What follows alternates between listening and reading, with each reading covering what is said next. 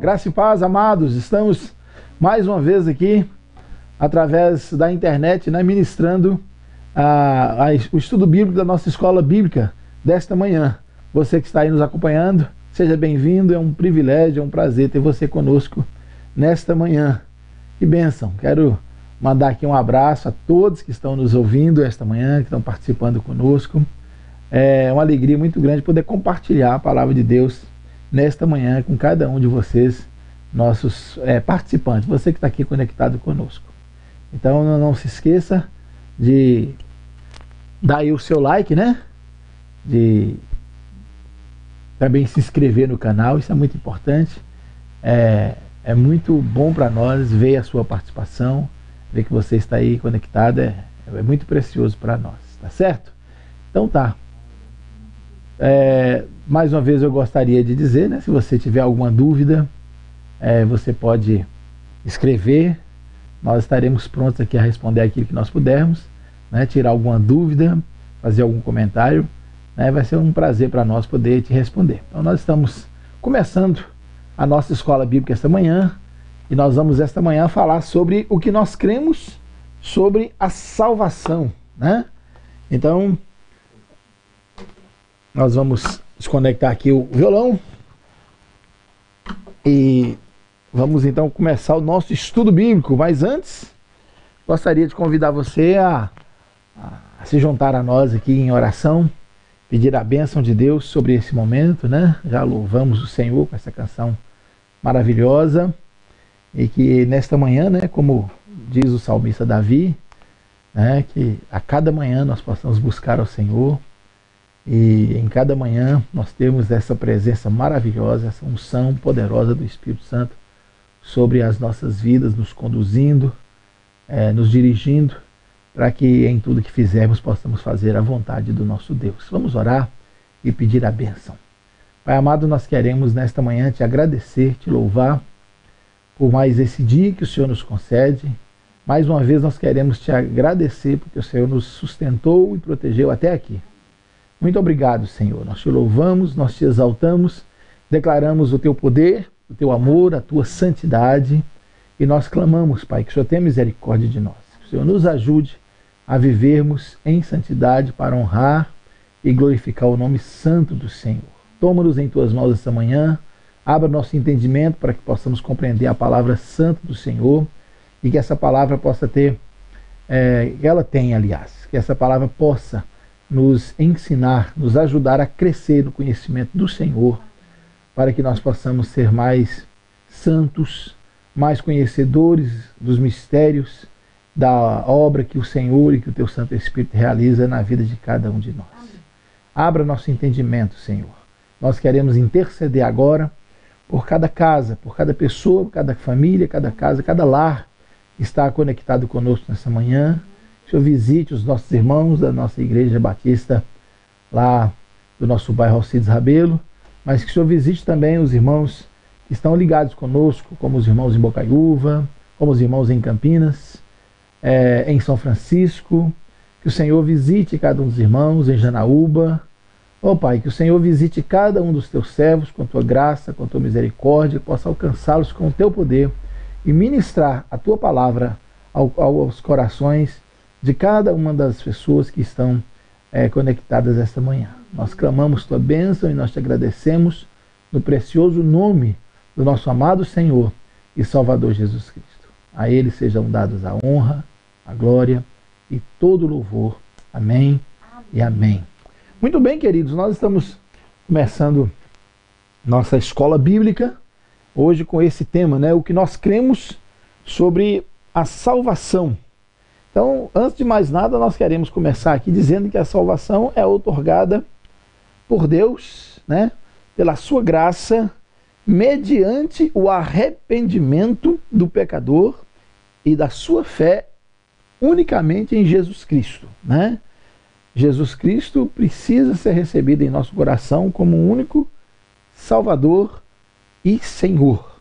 Para tanto, nós colocamos aqui Salmo 37, versículo 39, né, Isaías capítulo 55, versículo 5. Também temos Sofonias, capítulo 3, verso 17, Carta de Paulo a Tito, capítulo 2, versículos 9 a 11. Efésios, capítulo 2, versículos 8 e 9. Atos 15, versículos, versículo 11. Também Atos 4, verso 12. Todas essas referências bíblicas é, falam a respeito disso, que a salvação é dada por Deus, né, por causa da sua graça, através da sua graça, mediante o arrependimento e fé do ser humano, né? O homem precisa crer que Jesus é o seu único Senhor e Salvador. Então a palavra de Deus em todos esses textos vem nos confirmar isso. Então eu separei para ler apenas alguns que não dá para a gente ler todas essas referências, mas eu gostaria de colocar aqui, primeiramente, Isaías 55, verso 5. Então, o Senhor já desde a antiguidade, nos tempos do profeta Isaías, já dizia: Eis que chamarás, né, o profeta está dizendo: Eis que chamarás a uma nação que não conheces, e uma nação que nunca te conheceu, correrá para ti, por amor do Senhor teu Deus e do Santo de Israel, porque ele te glorificou. Olha que coisa tremenda e maravilhosa. Então, o profeta Isaías, já na antiguidade, já proclamava a salvação a todos os povos. Isso inclui a mim e a você que está é, me ouvindo esta manhã. Então, nós também queremos fazer uso aqui do texto de Efésios, capítulo 2, versículos 8 e 9, onde nós lemos: Porque pela graça sois salvos, por meio da fé. E isto não vem de vós, é dom de Deus, é dádiva, é presente de Deus. Não vem das obras, para que ninguém se glorie. Então, a obra da salvação é uma obra exclusiva de Deus. Ninguém pode fazê-lo a não ser o Senhor. E ele o faz como? Através da sua graça. O que é isso? O Senhor, ele nos ensina pela sua palavra e é mediante a graça, ou seja, é uma ação de Deus. Ou seja, não há merecimento humano e não há nada que o ser humano possa fazer ou dar em troca da salvação. Essa é uma obra exclusiva que só Deus pode realizar. Só Ele pode fazê-lo e Ele faz por misericórdia. Deus colocou o seu coração, né, o seu amor na nossa miséria. Nós estávamos todos, toda a raça humana, miseravelmente condenada ao inferno por causa do pecado.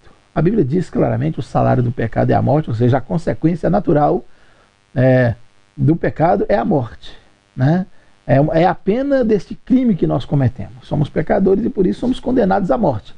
Então o que Deus fez? Por graça e por misericórdia, Ele enviou Jesus para viver a nossa vida, mas também para morrer a nossa morte. Mas Jesus não foi, ele não ficou preso na sepultura. A morte não foi capaz de detê-lo. Ele ressuscitou, né? ele venceu a morte, e então Jesus pagou a pena do nosso crime. Ele morreu em nosso lugar. Essa é uma obra que somente Jesus Cristo fez. Então não há outro, e nenhum outro a salvação. Né? Nenhum nome há dado entre os homens pelo qual devamos ser salvos. É isso que a palavra de Deus nos diz. Então Jesus morreu em nosso lugar. É uma obra de misericórdia da parte de Deus. Ele achou melhor.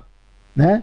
Deus encontrou esta solução no seu filho Jesus. Então, ele prometeu desde o Gênesis que enviaria um descendente de mulher ou da mulher para que morresse, para que ou nos outorgasse essa obra de salvação. Então, desde o Gênesis, Deus prometeu que enviaria um descendente da mulher que levou o homem ao pecado e este pisaria a cabeça da serpente que nos levou à condenação. Então, essa obra maravilhosa que Jesus realiza, e nós lemos aqui nesses textos, é uma obra maravilhosa é a manifestação da graça de Deus por nós, a graça de Deus pela raça humana que estava condenada. Então, o Senhor realizou isso por nós. A salvação, então, ah, mas eu gostaria de deixar isso bem claro aqui nesse, nessa introdução, ela não é apenas um ato, é, ou o ato de sermos justificados de nossos pecados diante de Deus, né? E recebermos a vida eterna. A salvação não se resume a isso. A salvação, ela ela automaticamente vai gerar um processo de transformação, né? Que se chama, nós chamamos de conversão. O que é isso? É a mudança de vida, a mudança de rumo. Caminhávamos na direção do inferno, perdidos, condenados, mas através da fé em Cristo e do arrependimento de nossos pecados, Nós estamos, mudamos radicalmente essa direção. E aí inicia-se o processo da conversão. É uma mudança no nosso caráter, uma mudança na nossa cultura, uma mudança na nossa visão de mundo. É uma mudança de vida. Então não existe salvação sem conversão, sem essa transformação, sem essa mudança de vida. Nós deixamos de ser mundanos e passamos a viver como cidadãos do céu. Ou seja, não somos mais influenciados pela cultura do mundo, mas agora somos influenciados pela cultura do reino de Deus, que é o nosso caráter ser moldado ao caráter de Cristo. Né? O apóstolo Paulo escrevendo aos Efésios, no capítulo 4, ele vai fazer uma abordagem maravilhosa a respeito dessa mudança, dessa transformação. Ele fala que aquilo que nós éramos, nós precisamos deixar de ser. Uma pequena pausa. Ah, outorgar é conceder, é dar, é entregar. Então eu estou respondendo a Jaqueline Silva, né? Ela perguntou aqui, né? O que é outorgar? Né? É dar, é entregar, é uma dádiva de Deus. Então Deus nos otorgou, Deus nos deu a salvação através da sua graça, né? Então, continuando, é, nós deixamos de ser mundanos e passamos a viver pela cultura do reino de Deus. Ou seja, nosso caráter vai sendo moldado ao caráter de Cristo. E como eu estava dizendo, o apóstolo Paulo faz essa abordagem maravilhosa no livro de Efésios, na carta aos Efésios, no capítulo 4, quando ele fala, né, aquele que roubava não roube mais, né, aquele que mentia não minta mais, que não haja em nossos lábios nenhuma palavra torpe, que a gente deixe a cultura mundana e passe a viver, a pensar como Jesus, né? É viver no amor e na graça do Senhor nosso Deus, né? Então precisamos ser moldados ao caráter de Cristo. Jesus precisa ser recebido em nossas vidas não apenas como Salvador, mas como Senhor, porque é através do reconhecimento do senhorio de Cristo, ou seja, aceitando que Ele é Senhor sobre nós, que nós vamos então aceitar a viver conforme os seus preceitos, conforme os seus ensinos, conforme os seus mandamentos da palavra. Ou seja, nós já não temos, nós não queremos mais viver fazendo a nossa vontade, mas viver fazendo a vontade de Jesus. Isso é aceitar sua, o seu senhorio, a sua autoridade sobre nossas vidas. Então, o que nós temos aqui é que a salvação ela se dá a partir do momento que nós cremos que Jesus é o Senhor e Salvador, né? Nós entendemos que só Ele pode nos dar a salvação. Então, quando nós temos essa compreensão e nós cremos nele, e nos arrependemos de nossos pecados, entregamos nossa vida a Ele, então aí nós passamos a viver segundo a Sua autoridade, segundo aquilo que Ele determina na Sua palavra. Ele é Senhor e nós passamos a ser seus servos. Então Jesus é Senhor e Salvador. Amém? Esse é o primeiro ponto que nós gostaríamos de abordar. Em segundo lugar, nós é, declaramos aqui o preço da redenção eterna, ou seja, o preço da salvação, né? O preço que foi pago para que nós fôssemos redimidos da nossa escravidão do pecado, né? Então, o preço da redenção eterna do crente foi pago de uma vez por todas por Cristo Jesus, né? Pelo derramamento do seu sangue na cruz, ou seja, a, a nossa redenção, a remissão de nossos pecados se deu através é, da morte do Senhor Jesus. Ou seja, nós podemos declarar pela palavra de Deus que nós fomos salvos a preço de sangue, fomos redimidos a preço de sangue, porque Jesus Cristo realizou essa obra. Então, mais uma vez, eu gostaria de citar aqui os textos bíblicos, né, para que você possa anotar, você que está é, aí do outro lado participando conosco. Nós temos Isaías, capítulo 53, versículos 4 a 6, lá no Velho Testamento. É o, nós vamos ler esse texto daqui a pouquinho para que você possa é, ter uma compreensão melhor dessa realidade bíblica, dessa verdade. Nós temos primeiro, primeira carta de Pedro, no capítulo 1, versículos 18 a 25. Nós também vamos ler esse texto, porque é um texto maravilhoso. E ainda podemos acrescentar 1 Coríntios, né, primeira carta de Paulo aos Coríntios, capítulo 6, no versículo 20. Nós temos também Efésios, capítulo 1, carta de Paulo aos Efésios, capítulo 1, versículos, versículo 7. É, e finalmente Apocalipse 5, versículos 7 a 10. Então, nesses versos, amados, nós temos aqui, nesses textos, nós temos aqui a comprovação de tudo isso que nós afirmamos. Né? O, o preço da redenção eterna do crente foi pago de uma vez por todas por Jesus Cristo pelo derramamento do seu sangue na cruz. Essa é a segunda grande verdade da palavra de Deus. Conforme nós é, temos aqui na palavra, Isaías 53, versículos 4 a 6. O texto diz: Verdadeiramente, ele tomou sobre si as nossas enfermidades e as nossas dores levou sobre si, e nós o reputávamos por aflito, ferido de Deus e oprimido. Mas ele foi ferido por causa das nossas transgressões e moído por causa das nossas iniquidades. O castigo que nos traz a paz estava sobre ele, e pelas suas pisaduras fomos sarados.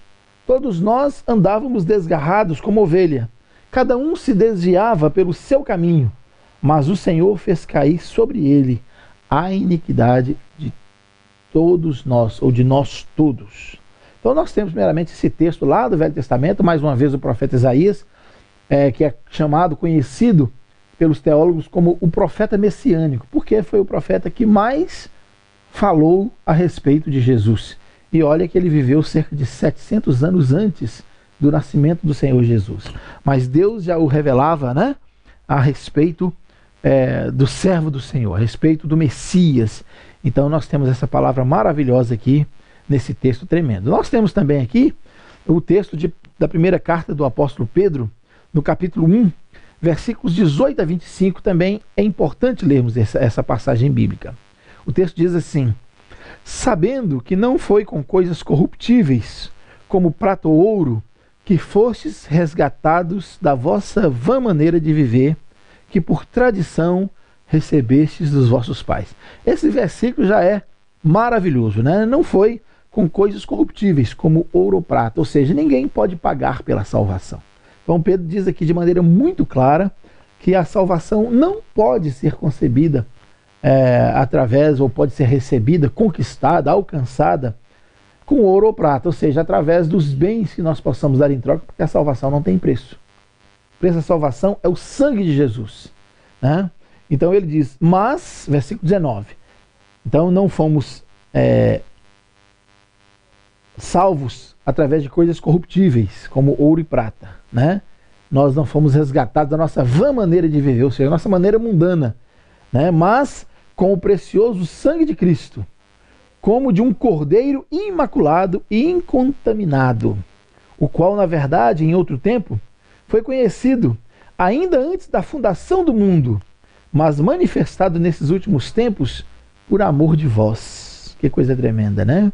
E por ele credes em Deus, que o ressuscitou dentre os mortos, e lhe deu glória, para que a vossa fé e esperança estivessem em Deus, purificando as vossas almas pelo Espírito na obediência à verdade, para o amor fraternal, não fingido. Amai-vos ardentemente uns aos outros com um coração puro, sabendo, é, desculpem, sendo de novo gerados, não de semente corruptível, mas da incorruptível, pela palavra de Deus viva e que permanece para sempre. Porque toda carne é como a erva, e toda a glória do homem como a flor da erva. Secou-se a erva e caiu a sua flor. Mas a palavra do Senhor permanece para sempre. E esta é a palavra que entre vós foi evangelizada. Irmãos, que verdades maravilhosas, preciosas nós temos aqui nesse texto da primeira carta de Pedro, no capítulo 1, versículos 18 a 25. Então nós antes vivíamos desgarrados, como ovelhas sem pastor. Cada um se desviava pelo seu próprio caminho. Né? Há uma música é, gravada pelo grupo Rebanhão, é, o autor é o é o contrabaixista Paulinho Marota, e ele diz nessa canção é, que todos os caminhos, menos um, levam a lugar nenhum. Isso é uma verdade tremenda e maravilhosa, porque nós desviávamos cada um pelo nosso próprio caminho, Mas todos esses caminhos nos levavam a um único destino: o inferno, a perdição eterna, a condenação. Né? Mas essa palavra vem dizer que através do sangue de Jesus, unicamente por ele, nós podemos ser salvos. Glória, pois, então, ao Senhor nosso Deus. Então, irmãos, esse é um preço que nenhum ser humano pode pagar, pois o preço é a vida, né? E se dermos a nossa. E, e, e, o preço é a vida do Senhor Jesus Cristo. Então nós precisamos dar a nossa vida para sermos perdoados. Então é, é interessante, eu gostaria muito de compartilhar isso com você agora. Negócio é você pensasse comigo dessa maneira. A, o, a consequência do nosso pecado, ou seja, do nosso crime, a pena do nosso crime é a morte. Ou seja, o pecado é um crime que tem por, por pena a morte. Mas se eu der a minha vida né, para pagar por esse crime, morto não terei como usufruir dessa salvação. Mas o que Deus fez? Jesus enviou Jesus para que morresse em meu lugar, para que pagasse a pena do meu crime. Né? Deus enviou Jesus para que ele pagasse a pena do meu crime. Então, eu agora dou a minha vida a Jesus, para que assim eu possa usufruir da salvação, uma vez que ele deu a sua vida por mim. Que maravilha, que verdade preciosa a palavra de Deus nos traz. Por isso, então, Jesus morreu por nós. Ele deu a sua vida pela nossa vida. Ele pagou o preço da nossa salvação com o seu sangue derramado na cruz. Porque a palavra de Deus também diz que sem derramamento de sangue não há remissão de pecados. Então, ele cumpriu a pena do nosso crime. Amém? Em terceiro lugar, nós podemos afirmar aqui, a salvação ela é individual, né? E significa a redenção do homem, né, do ser humano, na inteireza do seu ser. O que, que significa isso? Né? Antes de explicar, eu gostaria de citar aqui os textos bíblicos que nos fazem, é, que nos dão base, que nos servem como referência para fazermos essa afirmação. Primeiro, a salvação individual. Segundo, é a redenção do homem no seu todo, seu corpo, alma e espírito. Muito bem, nós temos primeiramente Mateus capítulo 16, versículo 24. Nós vamos ler esse texto daqui a pouquinho. Nós temos também Romanos capítulo 10, versículo 13. Também a primeira carta de Paulo aos Tessalonicenses, capítulo 5, versículos 23 e 24. Nós vamos ler esse texto. E também Romanos capítulo 5, versículo 10. Todas essas referências é, nos é, podem, nos dão, servem como base para nós fazermos essa afirmação, então. A salvação individual e é a salvação é, do homem no seu todo, na inteireza do seu ser. Então, primeiramente, Mateus capítulo 16, versículo 24, diz assim: Então disse Jesus aos seus discípulos: Se alguém quiser vir após mim, ou seja, me seguir, né? renuncie-se a si mesmo. Tome sobre si a sua cruz e siga-me. Ou seja, Jesus está dizendo de uma maneira muito clara, primeiramente, que é uma coisa individual. Se alguém quiser vir, Jesus não coloca aqui a opção de ser algo coletivo. Né? Ele coloca aqui de maneira muito clara: se alguém. Então, se você deseja ser salvo, né? se você quer, quer, quer, quer seguir Jesus Cristo, então ele dá a. Ele ensina como fazer. Ele diz, primeiramente, renuncie-se a si mesmo. Ou seja, nós precisamos abrir mão de nós para termos a Cristo. É impossível ter Jesus sem abrir mão de nós mesmos. Ou seja, como eu disse anteriormente, precisamos aceitar, né, nos submeter à autoridade de Jesus na nossa vida. Ele precisa de fato ser Senhor da nossa vida. Né? Então precisamos renunciarmos a nós mesmos e aí tomar a nossa cruz. Ou seja, o que, que significava isso lá na, no contexto né, de que Jesus estava dizendo. Os judeus que estavam ouvindo Jesus naqueles dias, naquele tempo que estavam sendo ensinados por ele, eles sabiam exatamente o que Jesus estava falando. Tomar a cruz, ou seja, ser condenado à cruz, era a morte, era a pena que sofriam aqueles que transgrediam as, as ordens, as leis né, que estavam impostas sobre os hebreus naqueles dias. Né? Eles estavam vivendo sob o domínio né, dos romanos e havia essa pena capital, a morte na cruz, que era destinada a, a aqueles que cometiam crimes hediondos, crimes bárbaros, né? E Jesus está dizendo, olha, quem Retomando então, nós estávamos falando sobre esse versículo 24 do livro de Mateus, no capítulo 16, né? quando Jesus diz: Se alguém quiser vir após mim, renuncie-se a si mesmo, tome sobre si a sua cruz e siga-me. Jesus está dizendo então que quem quiser segui-lo precisa abrir mão de si mesmo, precisa morrer para si mesmo, morrer para o mundo e começar uma nova vida fazendo de Jesus o seu Senhor, ou seja, vivendo segundo os seus mandamentos. Então, cada um de nós também, é outra verdade a respeito disso, dará conta de si mesmo diante de Deus. Né? Isso é um fator. Ninguém vai conseguir é, dar conta da vida do outro. Né? É, é algo absolutamente individual. É, e outro aspecto que nós colocamos é que a nossa redenção é a redenção do corpo, da alma e do espírito. Todo o nosso ser será é, precisa ser entregue a Jesus e todo o nosso ser será restaurado para a glória dele mesmo. Então nós temos um texto aqui que nos deixa muito à vontade para fazer essa afirmação. 1 Tessalonicenses capítulo 5, versículo 23. Paulo fala, 23 e 24. Paulo fala em sua oração da santificação pelo espírito, alma e corpo. O texto diz assim: e o mesmo Deus de paz vos santifique em tudo, e todo o vosso espírito e alma e corpo sejam plenamente conservados irrepreensíveis para a vinda de nosso Senhor Jesus Cristo. E ele conclui: Fiel é o que vos chama, o qual também o fará.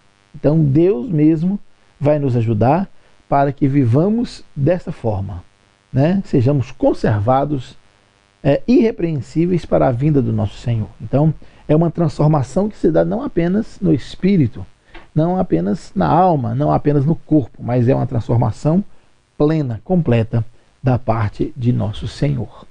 E agora nós chegamos a uma parte muito importante, que é o quarto ponto que nós queremos abordar, e ele é bem amplo e ele fala de coisas muito preciosas a respeito da salvação.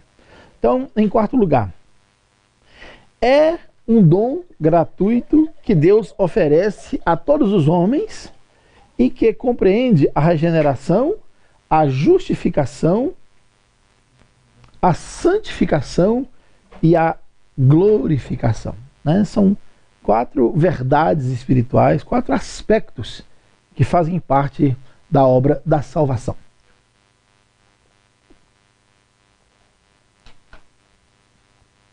Então nós temos uma base bíblica maravilhosa né, para justificar essas verdades bíblicas a respeito da salvação. Primeiro, Romanos capítulo 6, versículo 23, Hebreus 2, versículos 1 a 4, João 3, versículo 14, 1 Coríntios capítulo 1, versículo 30, Atos 11, versículo 18.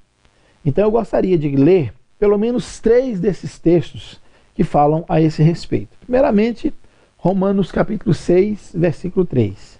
Nós temos aqui, por, é, 3, 23, desculpem. Romanos 6, 23. Porque o salário do pecado é a morte, mas o dom gratuito de Deus é a vida eterna por Cristo Jesus, nosso Senhor. Ou seja, é, esse texto é muito claro a consequência natural do pecado é a morte, ou seja, a condenação deste pecado. Mas o dom gratuito de Deus, né? ou seja, Deus nos concede isso gratuitamente, é a vida eterna. E como? Paulo diz isso, né? Como? Por Cristo Jesus, nosso Senhor. Então, Cristo é Senhor e Salvador. Então, é um dom gratuito que Deus oferece a todos os homens, mas que compreende a regeneração, a justificação a santificação e a glorificação. Para isso, então, vamos à primeira carta de Paulo aos Coríntios, capítulo 1, versículo 30.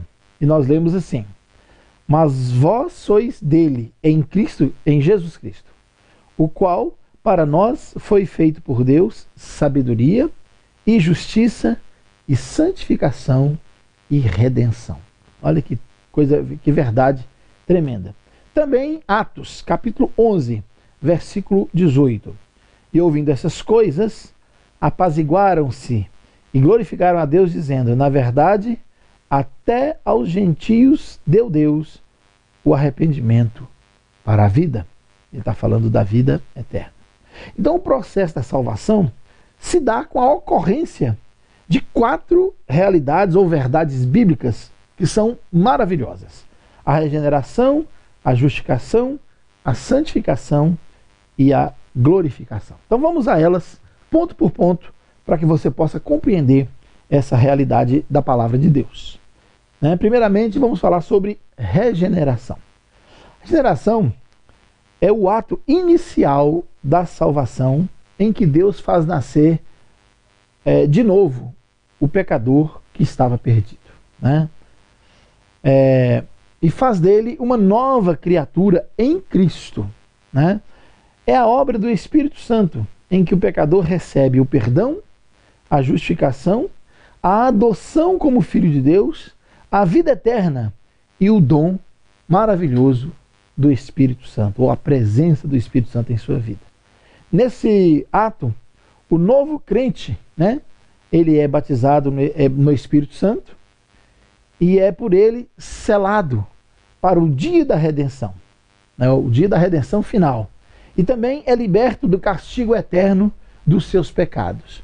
Tudo isso que eu declarei é com base em Deuteronômio, capítulo 30, versículo 6, também na profecia de Ezequiel, no capítulo 36, versículo 26, agora no Novo Testamento, João 3, versículos 3 a 5, também 1 Pedro, capítulo 1, versículo 3, segunda carta de Paulo aos Coríntios, capítulo 5, verso 17, também carta aos Efésios, capítulo 4, versículos 20 a 24. Então, eu gostaria de ler aqui, né?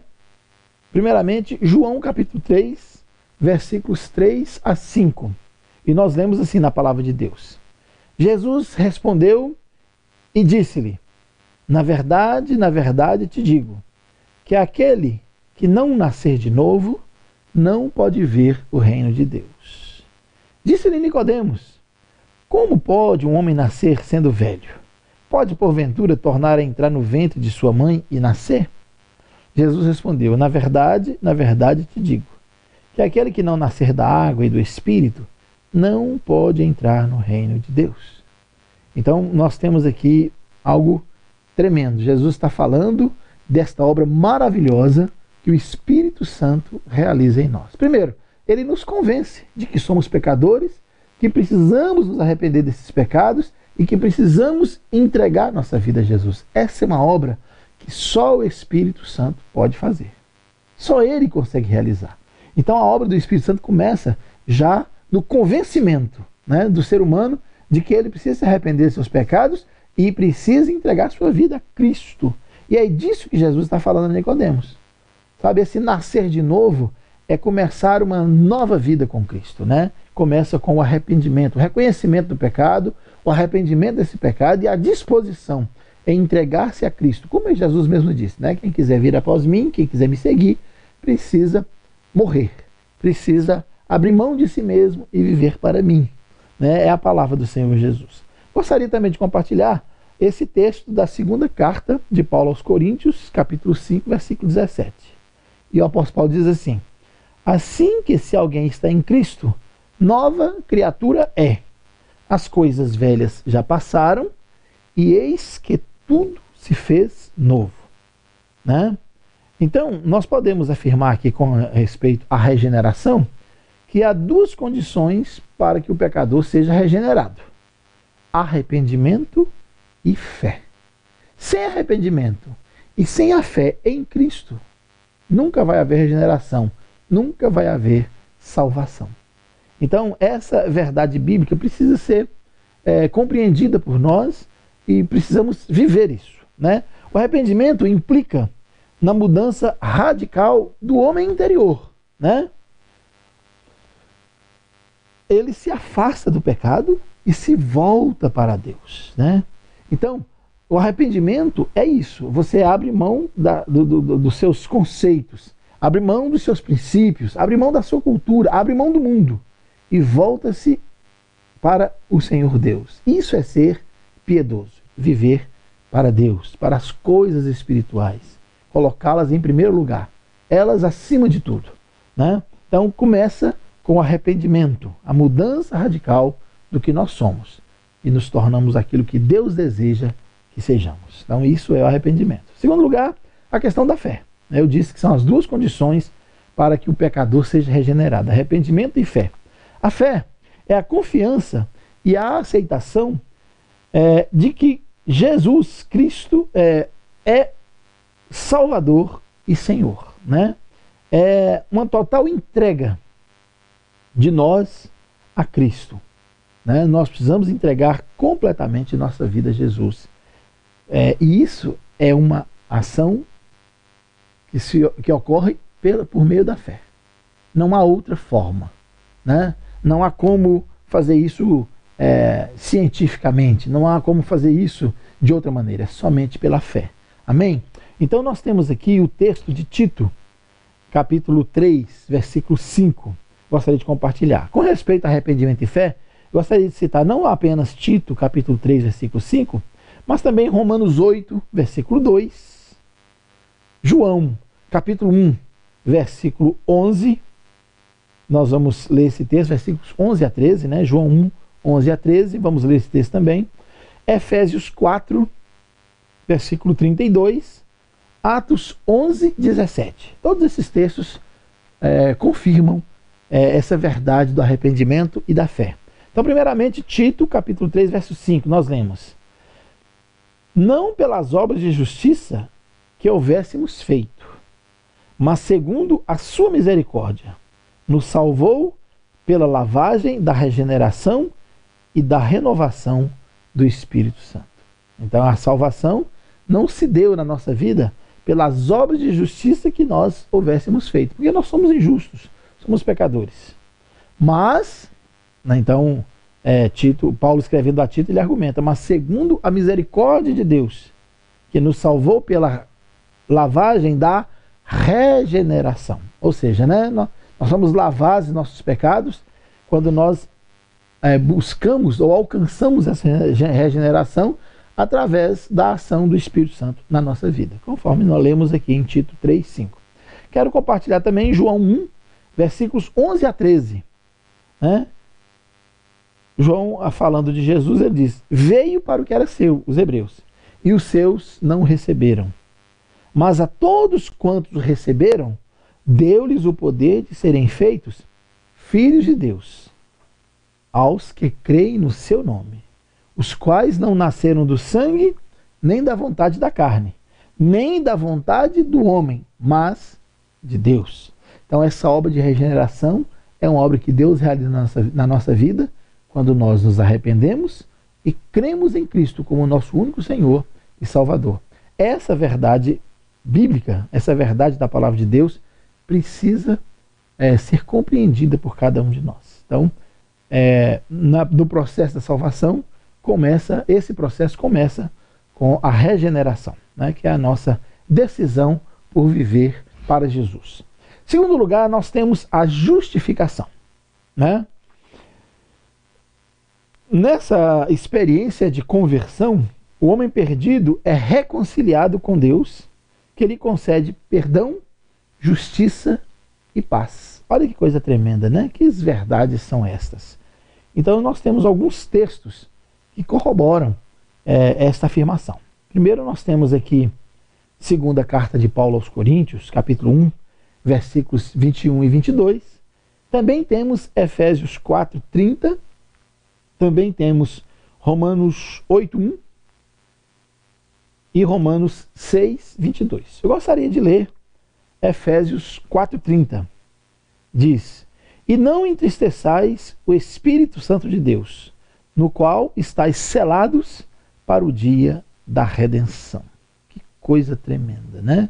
Então, como nós já fomos justificados por Deus, porque Cristo morreu em nosso lugar, né?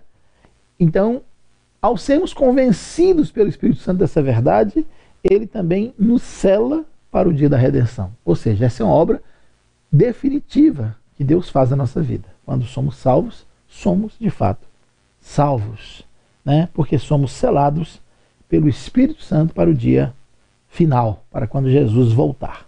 Temos também Romanos 8, versículo 1, que nós lemos. Portanto, agora nenhuma condenação há para os que estão em Cristo Jesus, que não andam segundo a carne, mas segundo o Espírito, né? Então, o texto ele é maravilhoso porque ele é uma afirmação, é, é um imperativo. Agora, nenhuma condenação há para os que estão em Cristo Jesus, né? que não andam segundo a carne, mas segundo o Espírito. Né? Nós vamos falar disso daqui a pouquinho, sobre o fruto do Espírito, ou seja, a influência que o Espírito Santo exerce na nossa vida, e isso é maravilhoso, quando nós vamos conseguindo vencer a nossa carnalidade, né? nós vamos conseguindo ir abrindo mão né, dos princípios, dos conceitos mundanos e passamos a viver pela palavra de Deus. Né? Outro texto que eu gostaria de compartilhar é Romanos 6, 22. Então, Paulo diz assim: Mas agora, libertados do pecado e feitos servos de Deus, tendes o vosso fruto para a santificação e, por fim, a vida eterna. Então, é, ele fala aqui agora do fruto né, do Espírito. Né? Eu gostaria de sugerir Gálatas 5, 22 e 23. Você pode ler todo o capítulo 5, que é maravilhoso, mas a partir do verso 21, Paulo vai falar sobre a diferença da vida pela carne e a vida pelo Espírito.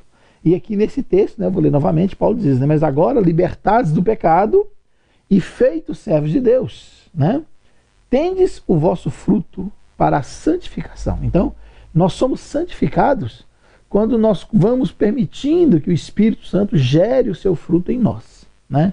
E por fim, a vida eterna. É assim que termina o versículo 22 da carta de Paulo aos Romanos, no capítulo 6. Então, amados, a justificação é, que ocorre simultaneamente com a regeneração é o ato pelo qual Deus, considerando os méritos do sacrifício de Cristo, né, absorve no perdão, ou absorve, desculpe, absolve o homem né, de seus pecados e o declara justo. Né? É interessante que tem um outro texto onde Paulo diz né, que a, a escrita da nossa dívida, né, ou seja, a nota promissória que nós tínhamos assinado para Satanás quando nós nos, eh, nos tornamos pecadores, né, vamos dizer assim, ela foi rasgada por Jesus na cruz. Né? Ela foi presa ali na cruz, foi cravada na cruz com os cravos que prenderam Jesus. Né? É interessante né, que nós somos absolvidos, somos justificados, né? somos declarados justos.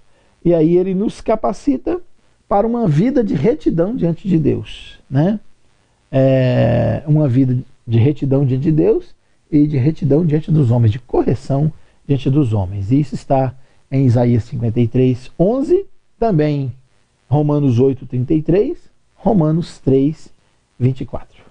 Então essa graça é concedida não por mérito do ser humano, mas por meio da fé em Cristo, né, conforme Romanos 5, 1, Atos 3, 19, Mateus 9, 6, segunda carta aos Coríntios, capítulo 5, 21, e primeira carta aos Coríntios 1, versículo 30. Todos esses textos vão confirmar estas declarações que nós fizemos aqui a respeito da justificação. Então, nós somos regenerados e, quando somos regenerados, então somos declarados justos ou justificados. Né? Paulo diz aos Romanos: né? Justificados, pois, pela fé, temos paz com Deus por meio de Cristo Jesus, nosso Senhor. Romanos capítulo 5, se eu não estiver é, me equivocando aqui com o versículo. Então, depois da regeneração e da justificação, nós chegamos ao terceiro aspecto da salvação, que é a santificação. Né? A santificação é o, é o processo que, iniciando na regeneração, leva o homem à realização dos propósitos de Deus. Né? É, aquele, aquele, aquela vontade de Deus para a vida do homem.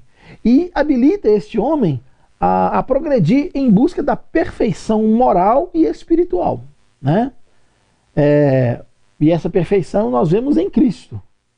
e nós podemos é, é, buscá-la pela fé, pela presença no, do Espírito Santo que em nós habita. Então isso é muito sério e é muito interessante e é maravilhoso.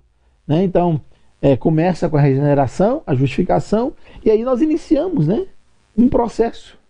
É, essa regeneração e a justificação é que nos habilita a buscarmos a santidade ou a santificação.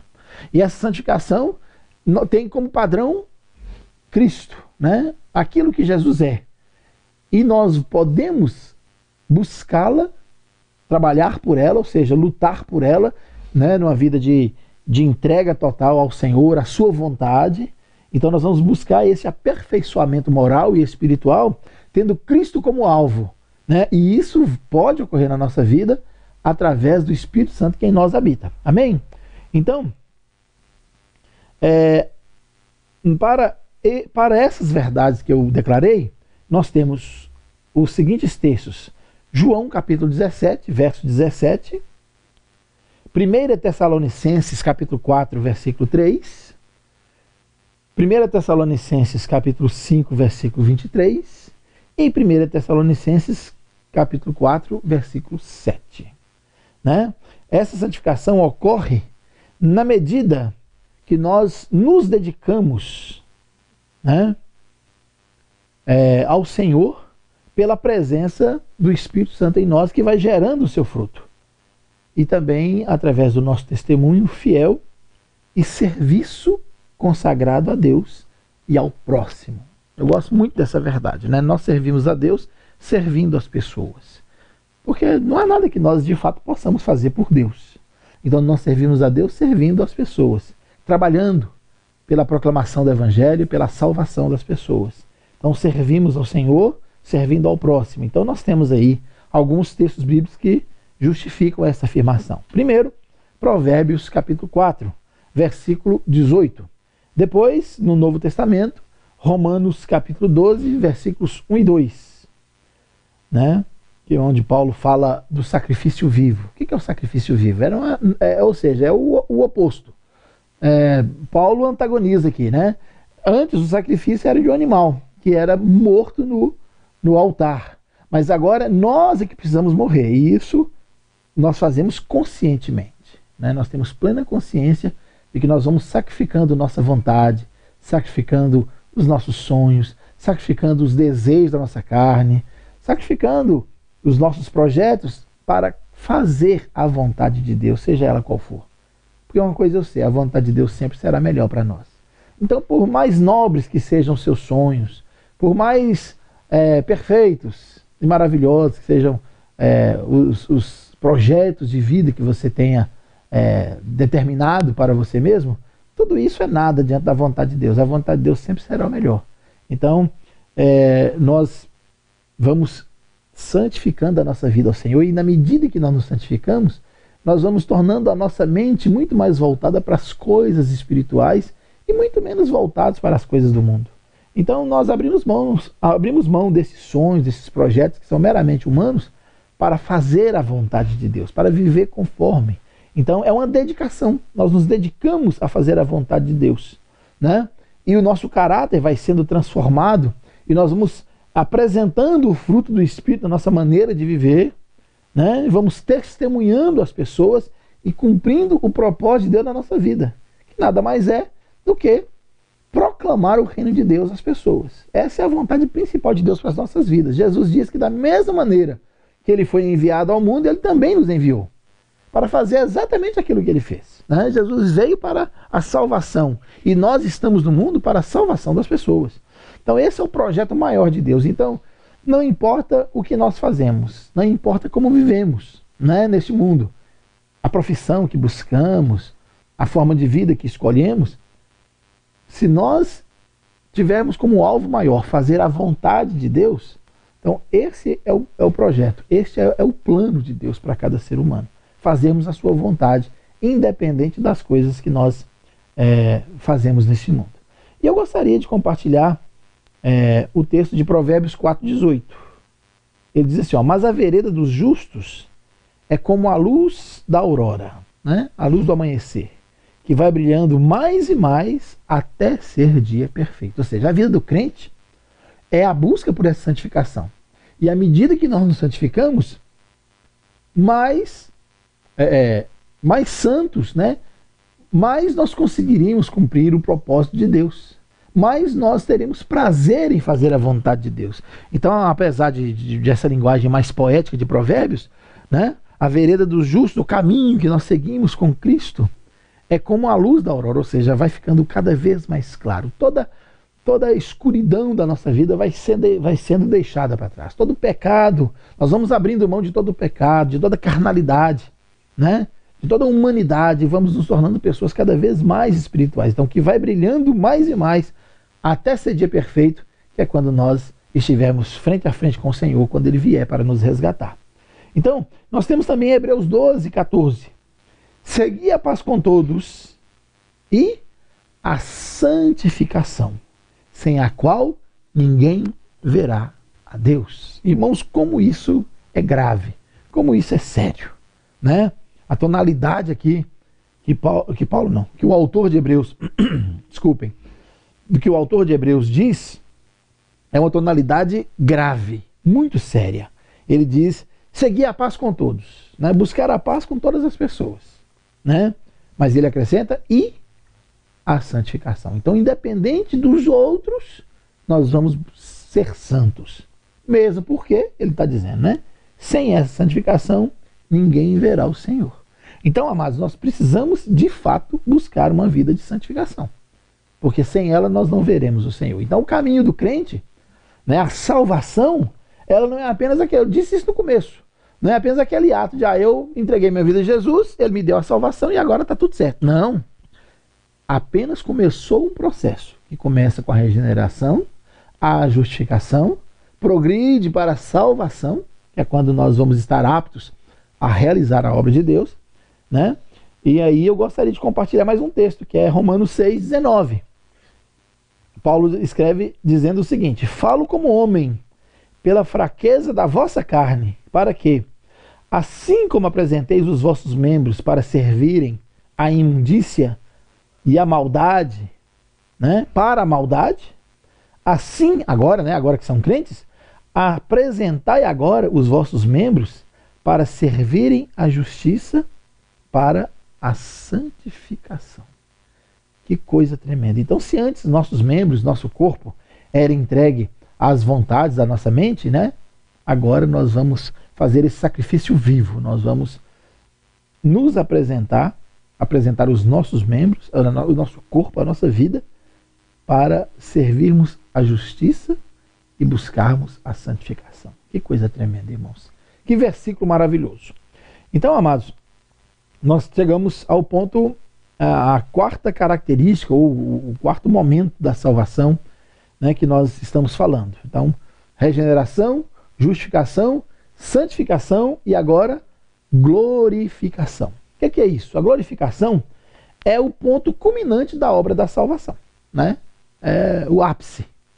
E para falar sobre isso, né, a Bíblia deixa a Bíblia tem registrado então na, nas suas páginas a carta de Paulo aos Romanos, capítulo 8, versículo 30, também a segunda carta do apóstolo Pedro, capítulo 1, versículos 10 e 11, é, também a primeira carta do apóstolo João, capítulo 3, versículo 2, e depois a carta de Paulo aos Filipenses, capítulo 3, versículo 12, e a carta aos Hebreus, capítulo 6, versículo 11. Né? É, a glorificação é o estado permanente da felicidade dos que são ou dos que foram redimidos pelo sangue de Cristo. Né? É, é o ponto culminante da obra da salvação. Né? É quando nós alcançamos a felicidade plena, né, que só é dada àqueles que entregaram suas vidas ou que foram redimidos por Jesus Cristo.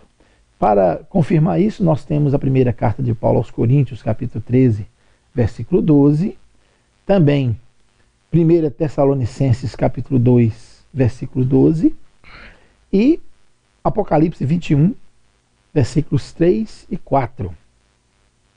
Eu gostaria de ler alguns desses textos é, já para falar sobre glorificação.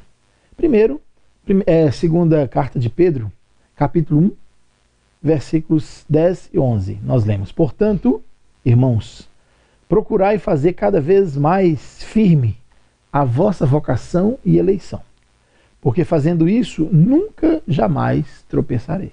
Olha que coisa, que verdade maravilhosa.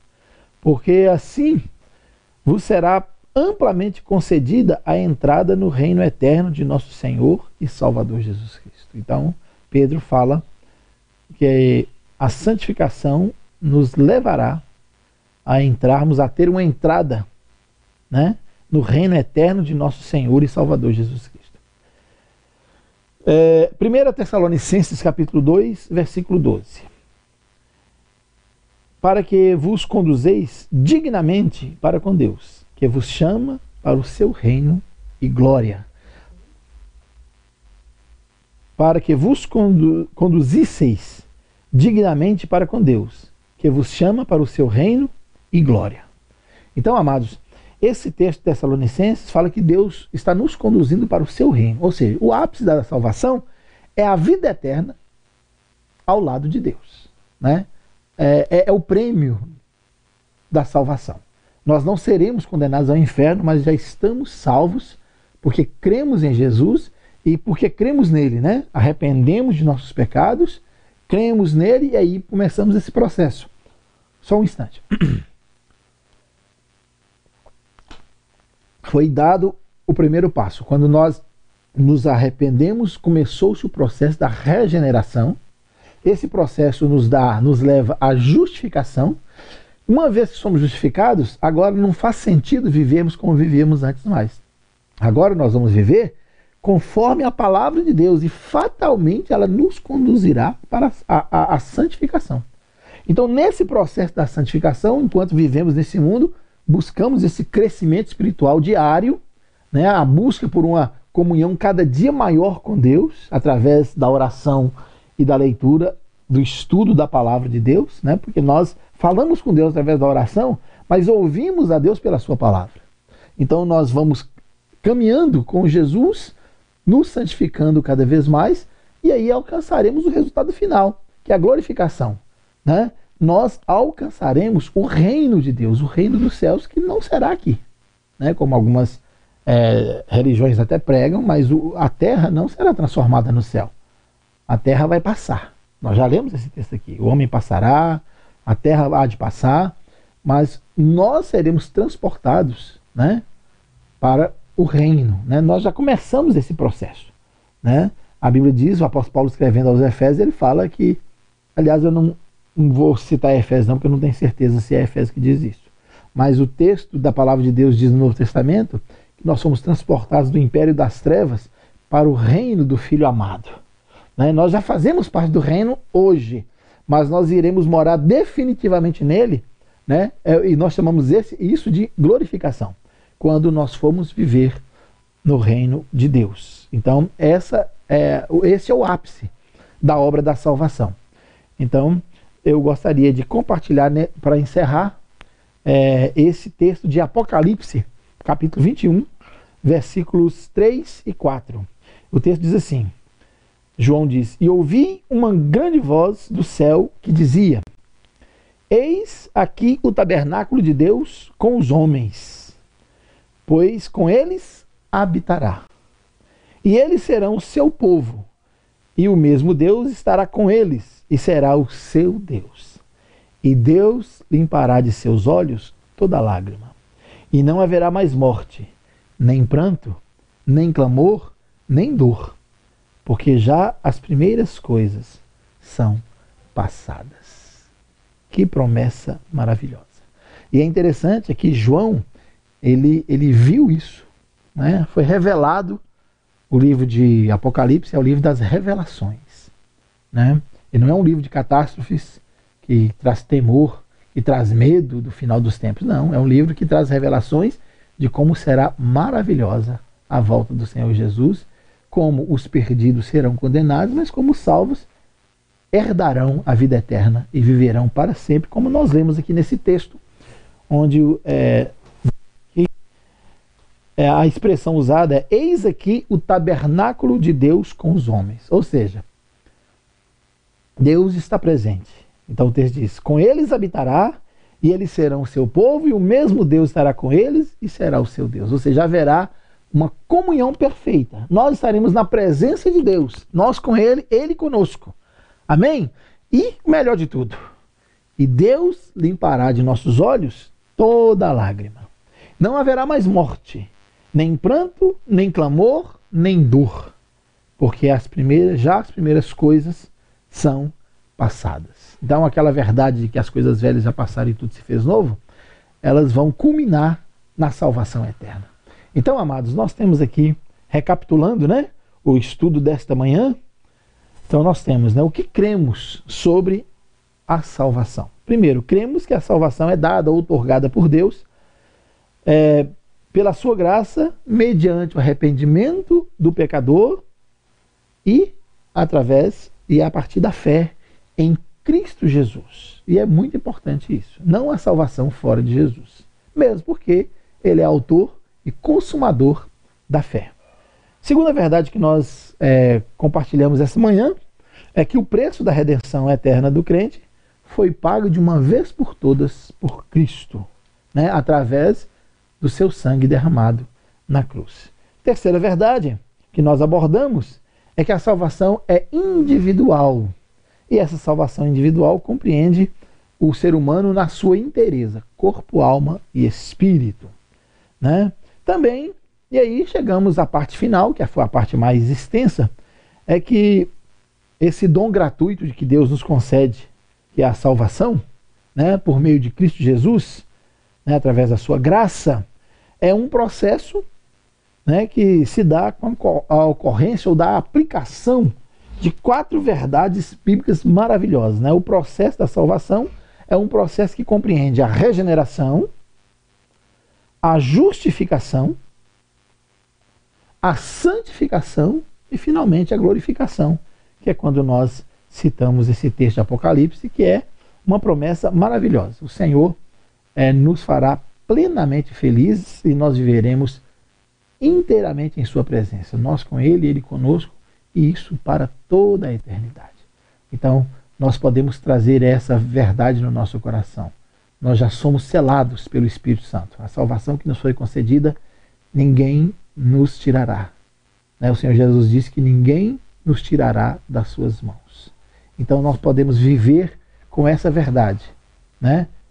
sabendo que fomos regenerados, que somos justificados, mas que precisamos prosseguir para o alvo que é Cristo uma vida de santificação para a glória dele, cumprindo e realizando a sua vontade neste mundo. Que Deus nos abençoe, que Deus abençoe a sua vida, o seu lar. Quero agradecer a cada pessoa que esteve conosco. E nós vamos orar agora. É, nós vamos orar é, pedindo a Deus para confirmar essa palavra no coração de cada ouvinte. E depois da oração, nós vamos abrir a oportunidade para que você é, possa fazer alguma pergunta, possa tirar alguma dúvida, porque isso também é muito importante. Então vamos orar ao nosso Deus agora. Senhor, antes de tudo, nós queremos te agradecer pela tua palavra. Que a tua palavra é que nos traz esta alegria, nos traz esse conforto em nosso coração, essa certeza plena da salvação eterna que recebemos em Cristo. Muito obrigado porque a tua palavra traz esta revelação maravilhosa de que Cristo morreu por nós e porque cremos nele e entregamos nossa vida a ele, nós fomos salvos da condenação do inferno, da morte. Pai, muito obrigado por essas verdades bíblicas, porque elas nos trazem esse alívio em nosso coração. Nós não precisamos viver neste mundo inseguros, é, amedrontados com as obras de Satanás, mas nós podemos viver em paz, em plena é, felicidade, porque temos esta alegria. Fomos selados com o Espírito Santo para o dia da redenção. Então, Senhor, nós te louvamos por essa doutrina maravilhosa da Sua palavra. Que o Senhor nos permite é, estudar e compartilhar com cada pessoa que nos ouve essa manhã. E se houver, Pai, agora, em nome de Jesus, alguma pessoa que ainda tem dúvidas a respeito da sua salvação, que não tem essa convicção, Pai, que o teu Santo Espírito, Pai, esteja agora ministrando no coração desta pessoa essas verdades que foram declaradas mediante a Sua palavra. Senhor Deus, nós cremos na Sua palavra, cremos que ela é a verdade plena, absoluta. E por isso nós vivemos, por esta verdade é que nós vivemos. Nós cremos que a Tua palavra é a verdade. E que essa pessoa que nos ouve agora e que ainda traz dúvidas em seu coração, ela possa hoje, a partir de hoje, viver com essa certeza de que entregando, arrependendo seus pecados, entregando sua vida a Jesus, ela pode viver plenamente amparada pela palavra do Senhor, segura de que o diabo não pode roubá-la das mãos de Jesus. Que essa pessoa que nos ouve, que trouxe dúvidas em seu coração, ela possa ter esse alívio no, na sua alma e viver com essa certeza plena de que ela é selada com o Espírito Santo do Senhor. Então eu quero agora pedir em nome de Jesus que o teu Santo Espírito ministre no coração daquela pessoa que ainda traz alguma dúvida a respeito da sua salvação, que ela hoje, ó Deus, possa viver em paz, crendo que entregando a sua vida a Jesus, ela pode ter essa certeza plena no seu coração. Então nós queremos agora interceder, meu Deus, por cada vida, por cada pessoa, cada lar que nos recebeu esta manhã. Que o Senhor abençoe cada família, que o Senhor supra cada necessidade, que o Senhor vá de encontro à necessidade de cada pessoa que nos ouve essa manhã. Pai amado, pedimos a Ti que o Senhor visite a, a pessoa que está enfraquecida na fé, visite aquele, ó Deus, que está com o coração abatido, visite aqueles que estão ansiosos, preocupados com esse tempo em que nós estamos vivendo. Deus, a tua palavra é maravilhosa, porque apesar das incertezas dos dias atuais, nós temos a segurança de que nem a morte pode nos separar do teu amor. Muito obrigado, meu Deus, por tudo que o Senhor tem feito por nós. Muito obrigado pela Sua palavra. Muito obrigado por esta manhã, é, em, é, ministrando a palavra do Senhor e compartilhando a palavra do Senhor. Nós pedimos Tua bênção, agradecidos, no nome daquele que vive e reina para todo sempre, nosso amado Senhor e Salvador Jesus Cristo, a quem nós damos a honra, a glória e todo o louvor. Amém e amém.